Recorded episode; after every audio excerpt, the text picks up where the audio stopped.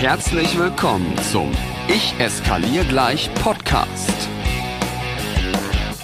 Dem Podcast, der dir als Pädagogen hilft, mit schwierigen Verhaltensweisen, herausfordernden Situationen und echten Krisen noch sicherer umzugehen. Von und mit Raphael Kirsch. Juhu, herzlich willkommen zurück, lieber treuer Hörer, liebe treue Hörerin. Ich weiß, wir sind noch in den ersten Folgen, aber ich möchte mich trotzdem an der Stelle bei dir bedanken, dass du den Ich eskalier gleich Podcast mit mir, Raphael Kirsch, eingeschaltet hast. Worum soll es heute gehen? Heute geht es um kurze und prägnante Sätze. Heute geht es um die Taten, die unser Leben verändern oder unsere Arbeit als Pädagogin oder als Pädagoge. Ich bin schon immer ganz fest davon überzeugt gewesen, dass der richtige Satz zur richtigen Zeit, dass die richtige Tat zur richtigen Zeit nicht nur Kinder verändern kann, sondern auch uns in unserer pädagogischen Arbeit bestärken kann, verändern kann, Prozesse in Gang setzen kann, also dass in dem richtigen Wort zur richtigen Zeit und in der richtigen Tat zur richtigen Zeit ungeahntes Potenzial steckt. Das ist eine Haltung, die ich lebe und liebe. Ich habe das versucht in meine Seminare zu transportieren. Also so 100% on point zu sein. Ich bekomme ja immer wieder nach meinen Seminaren die Rückmeldung von Teilnehmerinnen und Teilnehmern. Das war das geilste Tagesseminar, was wir jemals gemacht haben. Oder wir haben so viel gelacht wie noch nie hier in dieser Schule. Es waren die Kleinigkeiten, die ganz viel verändert haben. Oder wir haben gar nicht gemerkt, dass sechs Stunden um sind ich glaube wirklich aus tiefstem Herzen und vollster Überzeugung, dass Kleinigkeiten unser ganzes Leben verändern können. Und deswegen gibt es seit drei Jahren, ach über drei Jahren schon auf meinem Instagram-Profil die Kategorie beziehungsweise die kleine Rubrik Gedankenanstoß des Tages. Wenn du mir schon etwas länger folgst, dann wirst du bestimmt mitgekriegt haben, ich habe das nicht ganz durchgehalten. Also die Rubrik gibt es jetzt seit dreieinhalb Jahren aber aus Gedankenanstoß des Tages ist vielleicht eher sowas Gedankenanstoß, der regelmäßig wiederkommt, geworden. Es ist jetzt nicht jeden Tag was dabei. Aber so ein, zweimal die Woche gebe ich mir dann doch Mühe. Und mittlerweile sind es über 250 Gedankenanstöße des Tages geworden, für die ich mal mehr und mal weniger Feedback bekomme.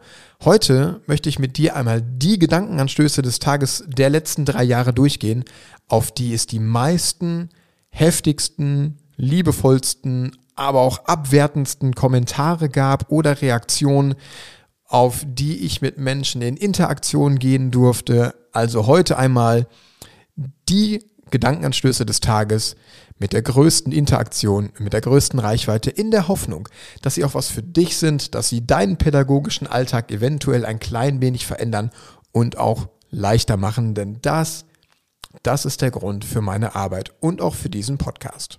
Und ich starte mal direkt mit was, äh, Entschuldigung, ich starte mal direkt mit etwas super Frechem.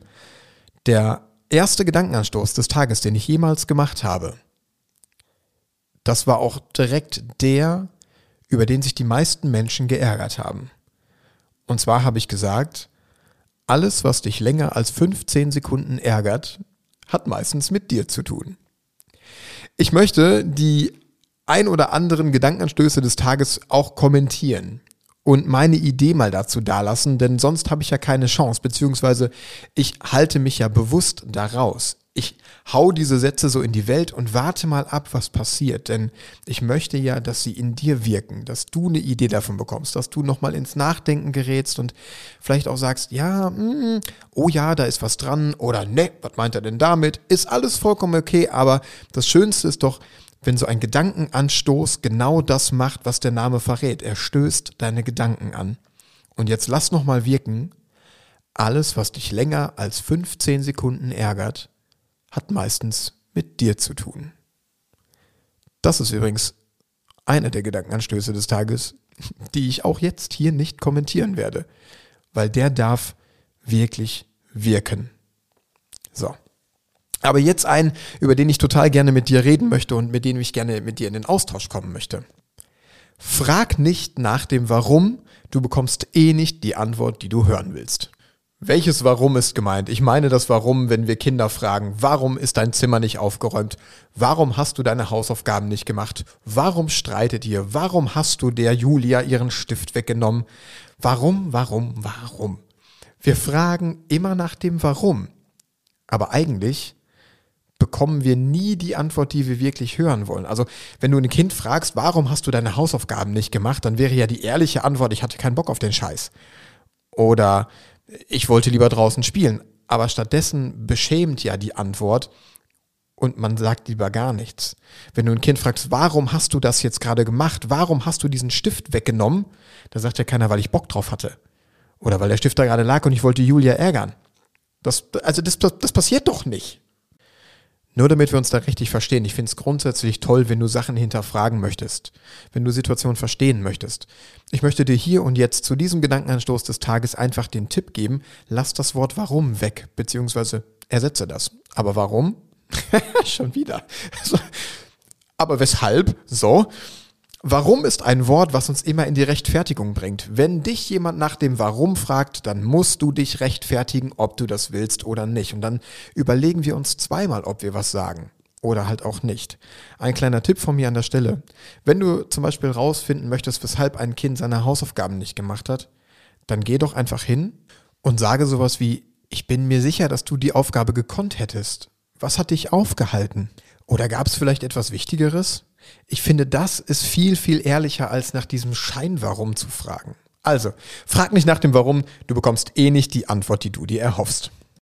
Nächster Gedankenanstoß des Tages. Und auch der hat wirklich gesessen. Unter diesem Gedankenanstoß gab es, boah, ich glaube, über 35 Kommentare. 35. Ich habe da gesagt, Autorität ist nicht etwas, was du hast oder dir erarbeitet hast. Autorität ist etwas, was du verliehen bekommst. So, und das muss auch erstmal sacken. Ich bin mir eigentlich relativ sicher, dass du in deiner pädagogischen Karriere auch schon mal von alteingesessenen Mitarbeiterinnen und Mitarbeitern so Tipps bekommen hast, wie du musst da ein bisschen autoritärer auftreten, du musst da durchgreifen durch deine Klasse oder durch deine Kindergartengruppe oder von diesem einen speziellen Kind. Die müssen halt mitkriegen, dass du die Autorität jetzt gerade hier im Raum bist.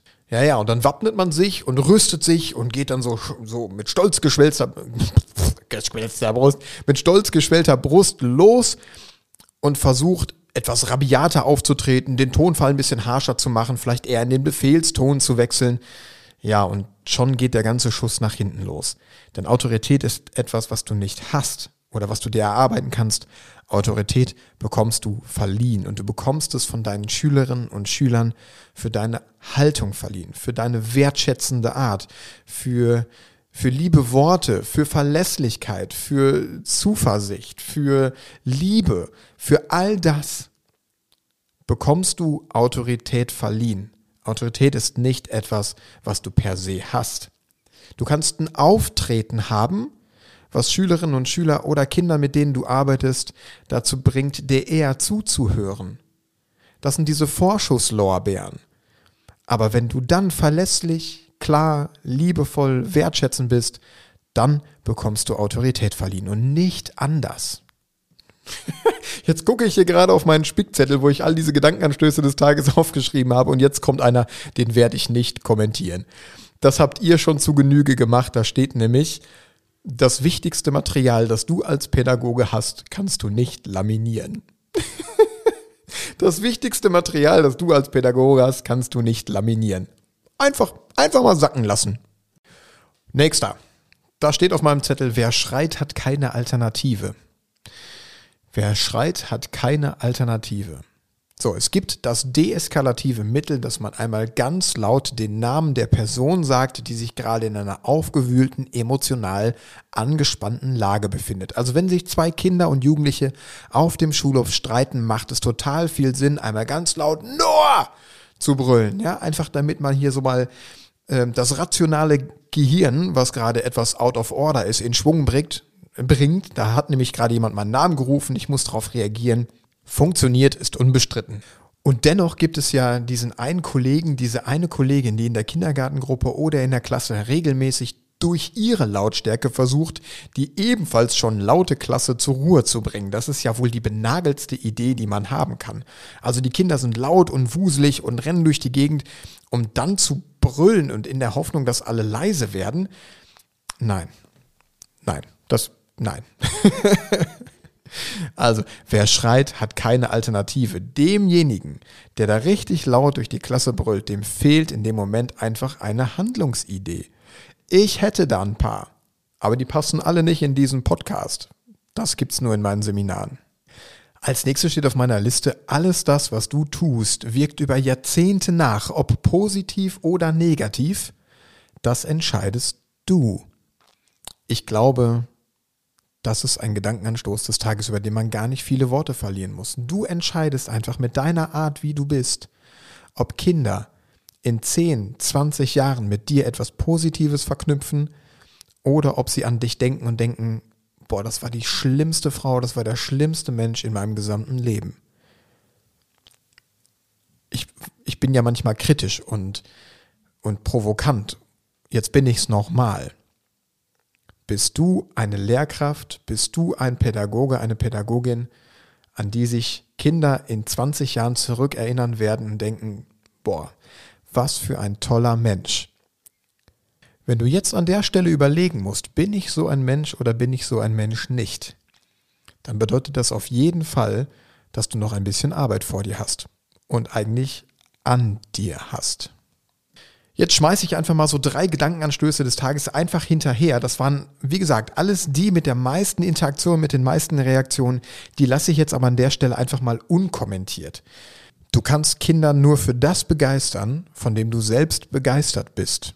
Einen ähnlichen Gedankenanstoß des Tages habe ich dann irgendwann nochmal gemacht, der lautete, du kannst Menschen nur dann entzünden, wenn du selbst brennst.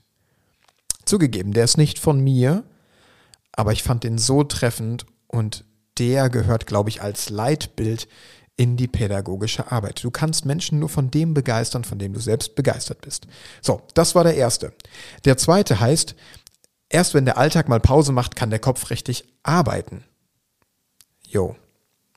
Hm, ich wollte ihn unkommentiert lassen, gelingt mir nicht so ganz. Es bedeutet einfach, guck auf dich selbst. Gib dir Pausen. Sorg dafür, dass dein Kopf in den richtigen Momenten wieder fit ist. Ich kenne so viele Lehrerinnen und Lehrer und auch Erzieherinnen natürlich auch und Erzieher, die so mit ihrer Arbeit verbandelt sind, dass sie sich nach ihrem Dienst 16, 17 Uhr zu Hause an den Schreibtisch setzen, bis 20, 22 Uhr irgendetwas vorbereiten, weil sie das Gefühl haben, es ist so unglaublich wichtig für meine Arbeit. Und wenn ich das jetzt nicht tue, dann bin ich nicht wertvoll. Ich kenne Menschen, die gehen in ihrer Arbeit nur dann auf, wenn sie irgendetwas vorbereitet haben oder mit den Kindern ein Projekt durchführen.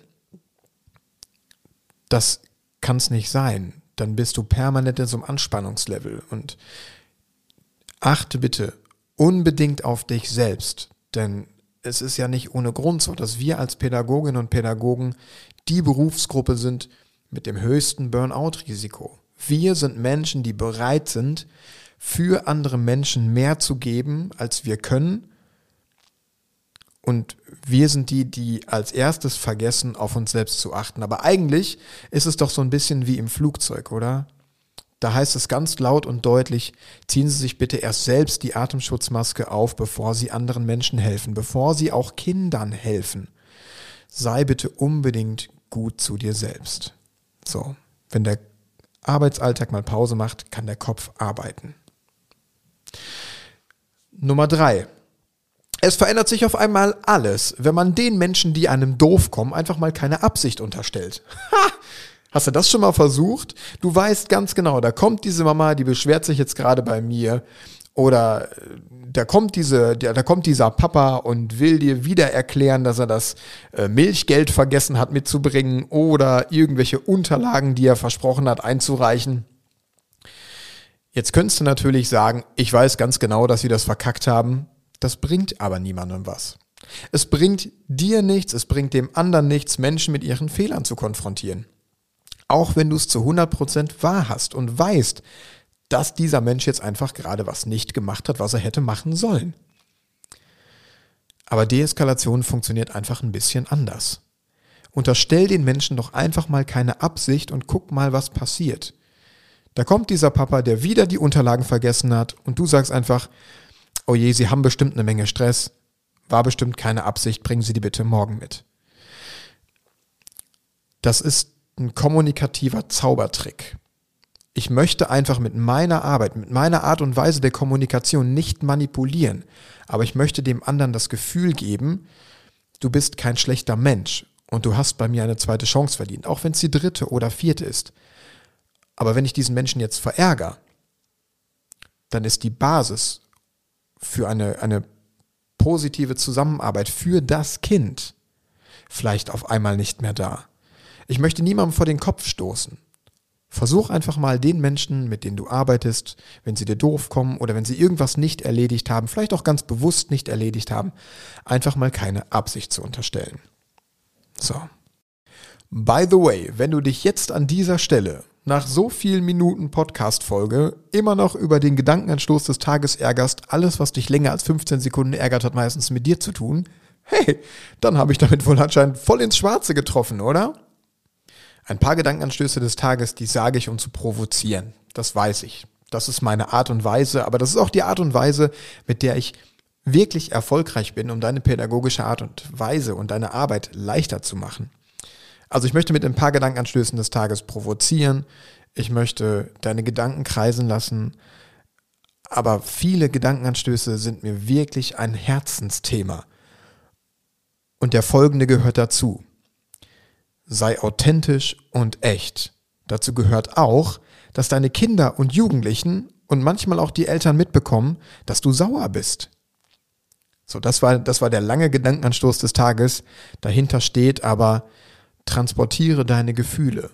Hab keine Angst, in deiner Klasse auch mal aufzutreten und zu sagen, Leute, so wie ihr hier miteinander umgeht, das macht mich extrem sauer oder extrem traurig oder wenn ihr Nachrichten besprecht, dann darfst du auch mal authentisch, echt und traurig sein und kannst deinen Kindern auch sagen, Leute, das berührt mich. Du darfst auch sagen, ich bin wütend, ich bin sauer. Hey, wir wollen, wir wollen doch in unserer Arbeit Kinder und Jugendliche zu, zu selbstständigen, reflektierten, vernünftigen jungen Menschen formen. Beziehungsweise sie vielleicht nicht formen, sondern sie in ihren Möglichkeiten bestärken. Aber wie soll das gehen, wenn wir als Vertrauensperson, als Pädagoginnen und Pädagogen, die wirklich den Großteil ihres Tages mit diesen Kindern verbringen, wir also Beziehungspersonen werden und vielleicht auch schon sind, wenn wir nicht authentisch mit unseren Gefühlen umgehen? Jetzt hier ein klitzekleiner Stolperstein dazu. Es ist unglaublich wichtig, dass du deine Gefühle so transportierst, dass du sie auf die Situation beschreibst, die dazu geführt haben. Also sag jetzt nicht, du machst mich mit deinem Verhalten extrem sauer. Also richte deine Wut oder diese Trauer nicht gegen das Kind. Kommuniziere stattdessen viel, viel eher die Situation, die dazu geführt hat. Also, ich habe es gerade schon gesagt, ne, so wie ihr miteinander gerade umgeht, das macht mich traurig. Anstatt zu sagen, so wie du bist, das macht mich traurig. Das ist verletzend und abwertend das braucht keiner. Aber wertschätzend mit der Situation umzugehen, die nochmal aufzugreifen und da die Gefühlslagen zu kommunizieren und auch in, der, in, einen, in einen Realitätsabgleich mit den Kindern zu gehen, das ist Pädagogik, Leute. Das ist, das ist richtig, richtig, richtig wertvolle Arbeit. So macht das Spaß. Und so ist es auch wertvoll. Und dann entstehen so tolle Gespräche in Kreisen, die man mit den Kindern machen kann, Wahnsinn. Also hab den Mut, bitte deine Gefühle zu kommunizieren. Realitätsabgleich bedeutet übrigens an der Stelle, du fragst deine Kinder und deine Jugendlichen, was hast du denn gerade in der Situation erlebt? Was habe ich gesehen? Was hast du gesehen? Was haben wir wahrgenommen als gesamte Gruppe? Darüber in den Austausch zu gehen. Das nennt man Realitätsabgleich schaffen. Für den nächsten Gedankenanstoß des Tages habe ich dir eine kleine Geschichte mitgebracht. Und vielleicht kennt sie der eine oder andere schon. Wenn du sie noch nicht hörst, genieß sie einfach. Und zwar ist die aus einer Zeit aus meiner eigenen Erzieherausbildung. Wir hatten einen Pädagogiklehrer, einen Menschen, den ich niemals vergessen werde, schon aufgrund seiner Frisur nicht. Der fragte uns am ersten Tag, warum seid ihr hier? Warum möchtest du Erzieher werden? Und dann ist er so reihum gegangen und hat jeden Einzelnen gefragt. Und jeder, der gesagt hat, ich möchte gerne mit Menschen arbeiten oder ich kann so gut mit Menschen arbeiten, der musste wieder gehen. Der hat die einfach wieder nach Hause geschickt. Also die durften alle am nächsten Tag wiederkommen und eine neue Antwort mitbringen und dann durften sie weitermachen. Der hat die nicht vollkommen aus dieser Ausbildung ausgeschlossen. Oh, fand ich das kacke im ersten Moment, ne? Dachte, wie überheblich, was will der denn jetzt? Was soll denn der Müll? Aber dann musste man drüber nachdenken. Und ein Gedankenanstoß des Tages, der daraus entstanden ist, ist, du bist nicht Pädagoge oder Pädagogin geworden, weil du gerne mit Menschen arbeitest. Lass das mal sacken, nimm das mal mit und ich würde mich freuen, wenn du mir deinen Grund, warum du Pädagogin, warum du Pädagoge geworden bist, dann über meine Social-Media-Kanäle zukommen lässt. Ich bin wirklich gespannt, wie tief du da reingehen kannst und möchtest. Denn eins ist sicher, du bist nicht Pädagoge geworden, weil du gerne mit Menschen arbeitest. Auch hoch im Kurs war Stärken, Stärken heißt Schwächen, Schwächen. Stärken, stärken heißt Schwächen, schwächen. Ist klar, oder? Muss man, muss man nicht erklären. Oder doch? Das bedeutet einfach, äh, richte deinen Fokus auf das, was ein Kind gut kann und förder es in dem, anstatt irgendetwas auszubügeln, was vielleicht nicht auszubügeln ist. Wir, kommen, wir, wir, wir konzentrieren uns als Pädagoginnen und Pädagogen manchmal viel zu sehr auf die Defizite auch wenn wir uns alle fest vornehmen, wir wollen nicht defizitorientiert arbeiten, aber manchmal passiert es ja trotzdem. Da ist dann dieses eine Kind, was keine Sportskanone ist, dann wollen wir aus dem noch eine Sportskanone machen oder es soll zumindest in den sportlichen Leistungen im Mittelfeld der Klasse mitschwimmen. Es gibt Kinder, die sind im Notendurchschnitt gut, außer in Mathe, dann kriegt das irgendwie Fördermathe aufgedrückt. Was zur Hölle. Wir sollten uns viel lieber um die Dinge kümmern, die Kinder gut machen und denen da mehr Input liefern, um sie darin stärker zu machen. Ich bin ganz fest davon überzeugt, dass, jetzt lehne ich mich mal ganz weit aus dem Fenster, ne, dass du auch jetzt noch, jetzt wo du gestanden, erwachsen bist und als Pädagogin und Pädagoge arbeitest, dass du immer noch nicht gut in den Fächern bist, in denen du es als Kind schon nicht warst. Aber es könnte sein, dass du mittlerweile besser bist in dem, wo du als Kind schon gut warst. Stärken, stärken heißt Schwächen, schwächen. Und zu guter Letzt habe ich einen Gedankenanstoß des Tages, der mir unglaublich viel bedeutet und der oft missverstanden wird. Der lautet nämlich, Deeskalation ist immer ein Stück weit Selbstaufgabe.